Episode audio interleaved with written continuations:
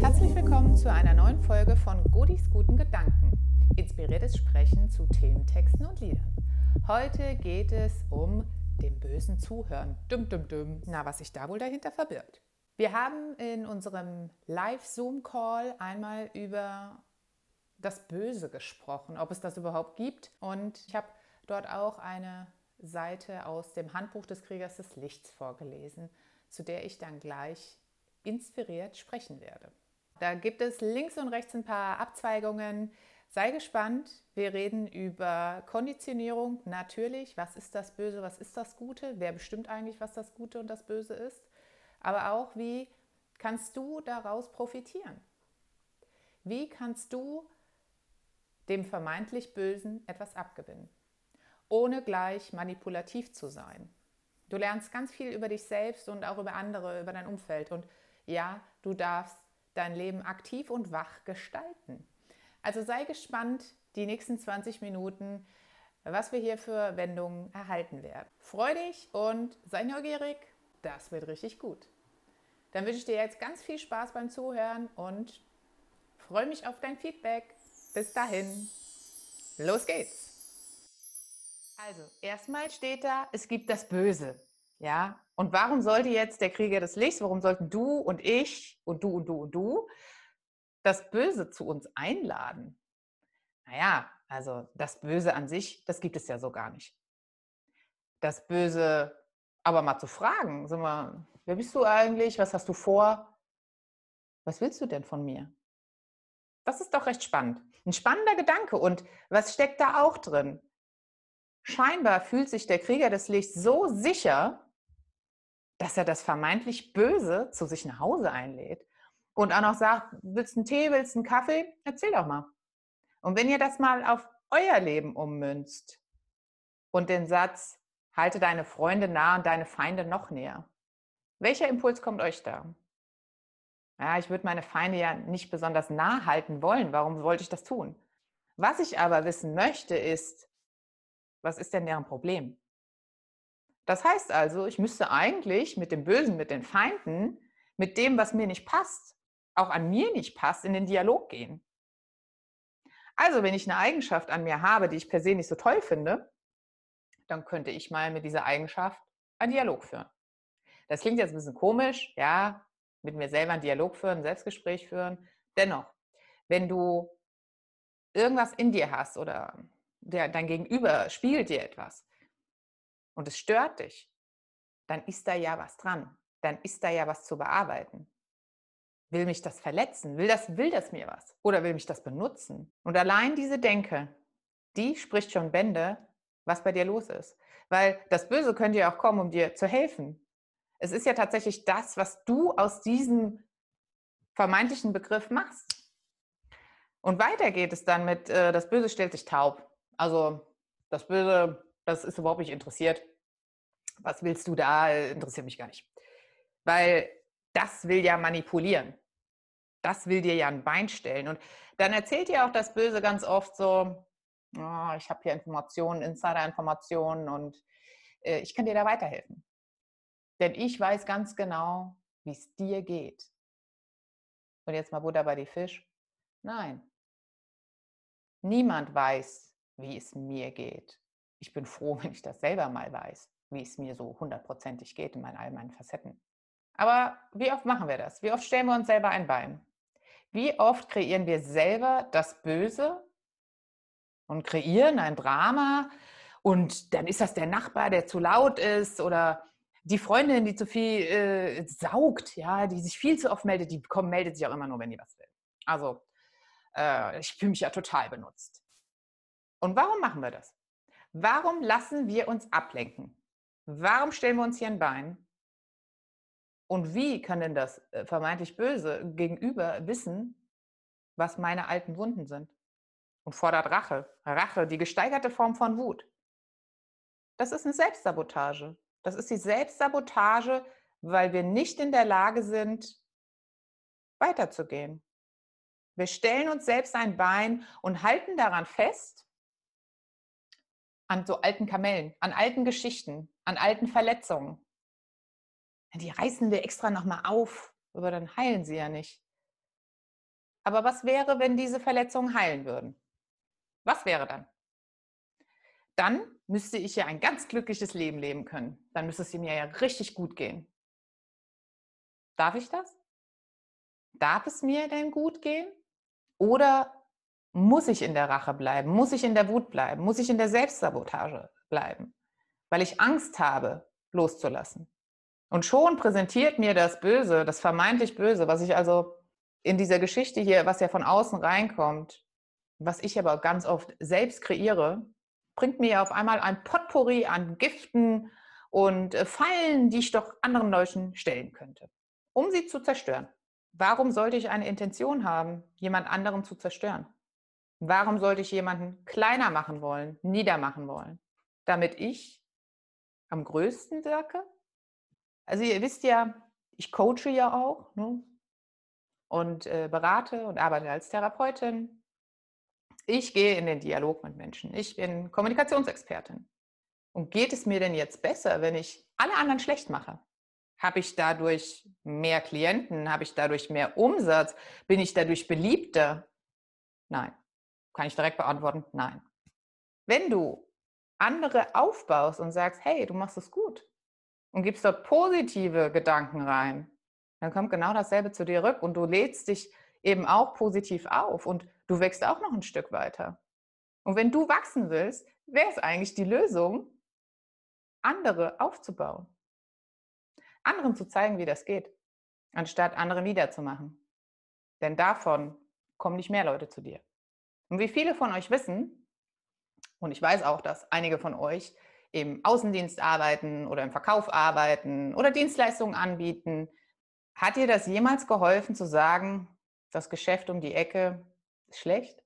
Hat dir das mehr Umsatz gebracht?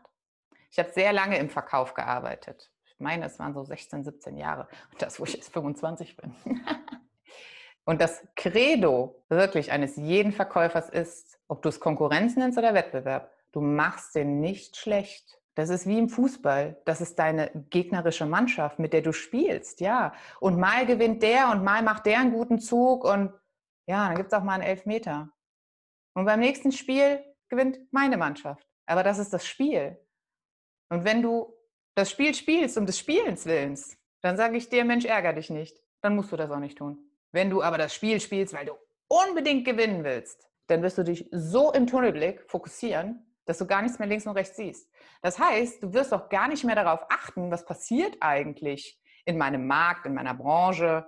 Was passiert eigentlich? Was ist dann eigentlich bei meinem Kunden los? Ach, der sollte ja mein Fokus sein. Ach, den habe ich total verloren, weil ich ja nur noch an mich gedacht habe und an meinen Wettbewerb, wie ich den klein machen kann. Und wenn wir nochmal auf den Punkt hier schauen, der Krieger des Lichts hört zu. Ein ganz, ganz wichtiger Satz.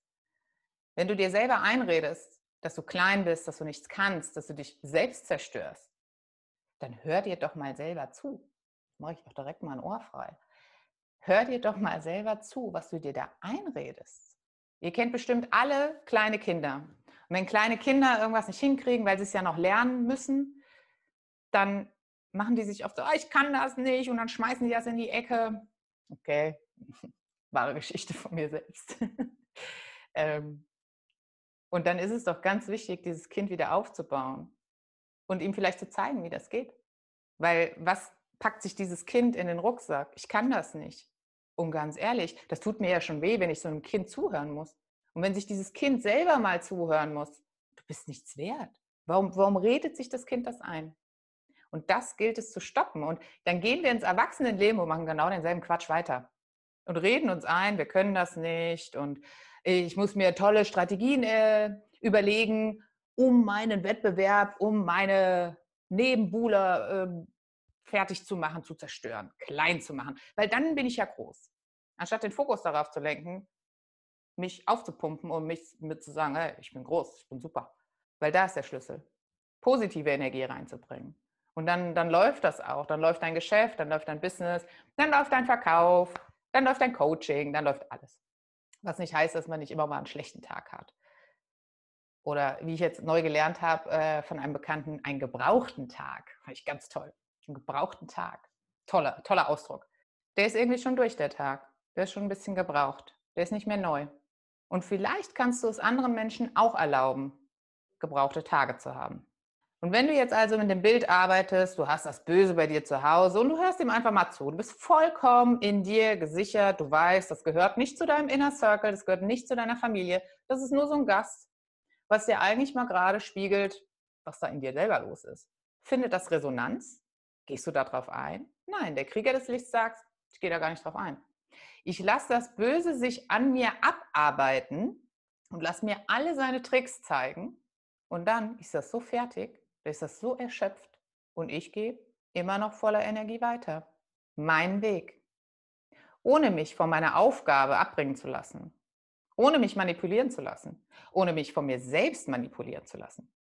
Denn ganz ehrlich, jetzt, wenn ich mal von mir spreche, wie wichtig bin ich denn für Menschen, dass sich jemand die Zeit nimmt, mich zu zerstören und den Angriff gegen mich zu planen und eine Strategie zu entwickeln, wie man mich manipulieren könnte. Da muss ich richtig gut sein. Da muss ich richtig wichtig sein, auch für die Person, auch für das Böse. Im Umkehrschluss auch für mich selbst. Wenn ich also in der Selbstsabotage bin, scheine ich ja richtig wichtig für mich selber zu sein. Sonst würde ich das ja gar nicht machen. Ich bin mir so wichtig, dass ich sogar Angst habe, den Schritt weiterzugehen und mich davor selbst bewahren möchte. Und das ist tatsächlich eine Perspektive, wenn wir die mal einnehmen, dann will ich mir eigentlich nur gut dann will selbst das Böse mir nur gut. Es will mich bewahren. Es will mich vor schlechten Erfahrungen beschützen. Aber wie oft hören wir da gar nicht hin? Und wir stellen uns taub. Und wir gestikulieren und machen und tun und bilden ein Drama, wo eigentlich gar keins ist. Um nicht hinzuhören, wie es uns eigentlich wirklich geht.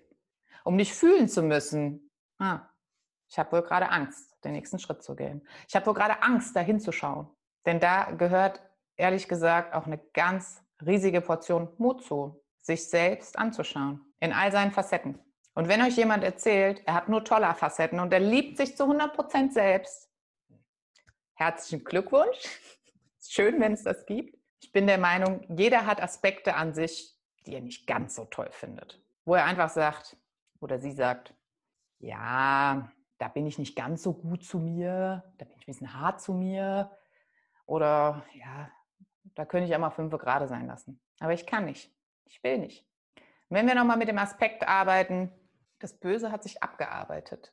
Wer hat eigentlich die Energie? Ich habe ja dieses wunderschöne Buch, äh, das Mindflow-Konzept gelesen, es wurde mir empfehlen, äh, empfehlen, empfohlen. Da geht es auch darum, dass Energie nicht gut und böse ist, sondern dass Energie Energie ist.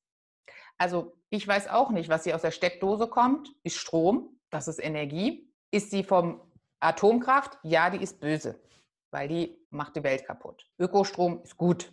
Kann ich das erkennen? Kann ich das sehen? Es ist Energie, es ist Strom. Das heißt also, wenn mir jemand was Gutes sagt und ich gebe die Wertung da rein, das ist was Gutes, das bewerte ja ich, dann ist das Energie, die ich bekomme. Wenn vermeintlich jemand mir Kritik, negative Kritik äußert, mir gegenüber, darf ich dir da mal was sagen? Und wie oft sagen wir alle, ja, ja, darfst du. Klar, denn ich will ja wissen, was du an mir so scheiße findest. Nein, will ich nicht. Will ich nicht wissen.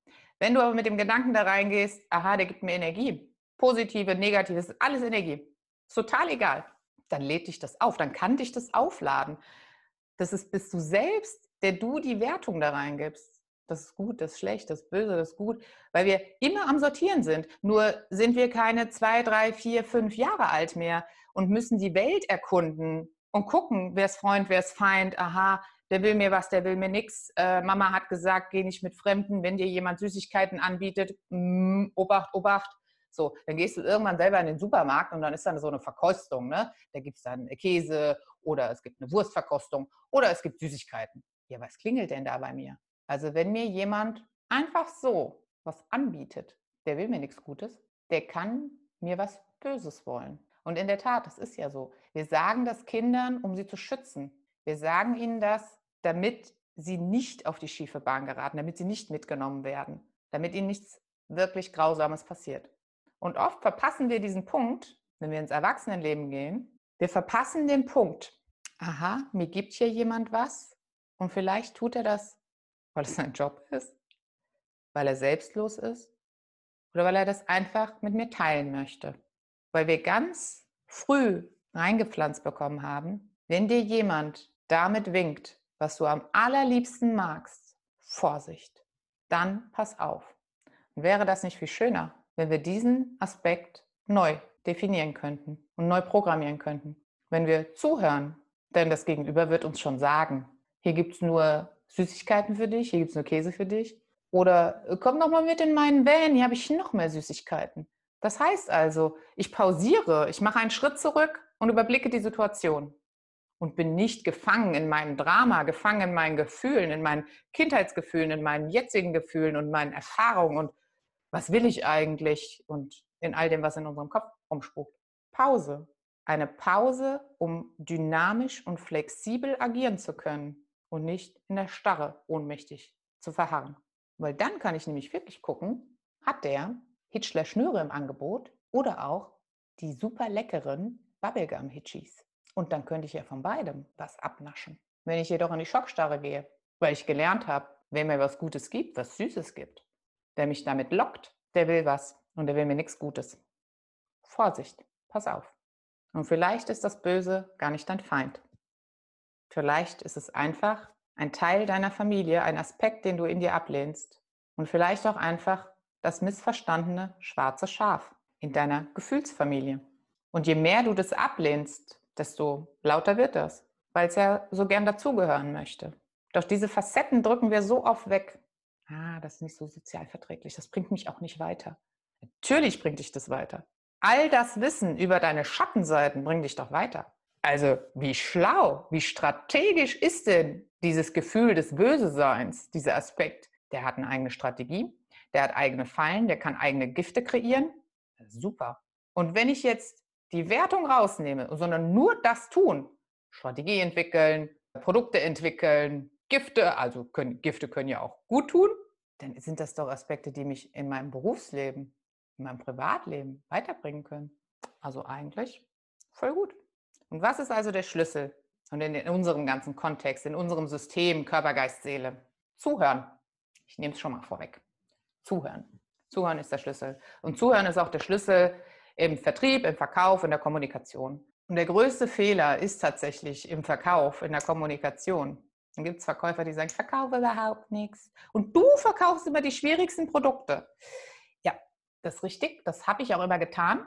Und warum? Weil ich mich traue, sie anzubieten. Und andere bieten sie gar nicht an, aus Angst, sie könnten da keine Antwort geben. Und dein Kunde, dein Gegenüber, und das Böse und all deine Gefühle in dir, die wissen doch, was du brauchst.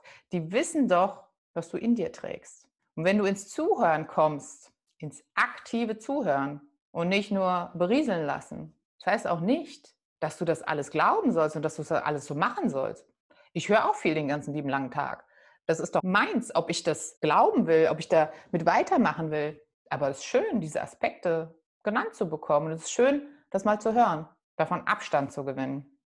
Und der beste Kommunikator, will ich mal sagen, ist der, der zuhört. Denn der zieht dann aus seinem Portfolio, aus seiner Dienstleistung, aus, heißt, wenn, du, wenn wir über Freundschaft sprechen, der zieht das raus, was der andere hören möchte, was der braucht. Und warum? Weil er ihm vorher zugehört hat. Und da muss er ihn nicht mit tausend Ratschlägen und Tipps und Tricks irgendwie fast ertränken. Nein, das Gegenüber sagt dir schon, was mit ihm los ist. Und dann kannst du das eine rausziehen, was dieser Person helfen könnte. Du kannst das eine Produkt vorstellen, was für den Kunden richtig ist. Da du aber nicht hell sehen kannst, würde es sich empfehlen, dem Kunden zuzuhören. Denn er sagt es dir ja zwischen den Zeilen. Als Abschlussfrage, wann hast du dich denn mal selbst so richtig manipuliert und an dir selber abgearbeitet und all deine Energie verloren? Weil du so in der Rache, in der Wut, in der Strategie, der Manipulation, in den alten Kamellen gewühlt hast. Und warum hast du das gemacht und was hat es dir gebracht? Außer dass du vielleicht erschöpft und leer zu Hause saßt und dich vielleicht fast in ein Burnout gebracht hast. Oder vielleicht hast du das auch. Ausgebrannt, weil du dir selbst nicht zugehört hast, weil du deine Grenzen nicht erkannt hast, weil du keine Pause gemacht hast, um die Situation von einer Metaebene mal zu beleuchten weil du in der Situation gefangen warst. Und jetzt hast du mehrere Optionen. Jetzt kannst du dich selbst verurteilen dafür, dass du das so gemacht hast. Oder du kannst die Situation einfach akzeptieren als die, die sie damals war. Du verletzt dich entweder selbst und machst dich klein und zerstörst dich. Also machst du genau das weiter, was du eh schon gemacht hast. Oder du gehst mal aus der Wertung raus. Das war die Situation. Aha. Auf der Sachebene. Damals habe ich das so und so gemacht.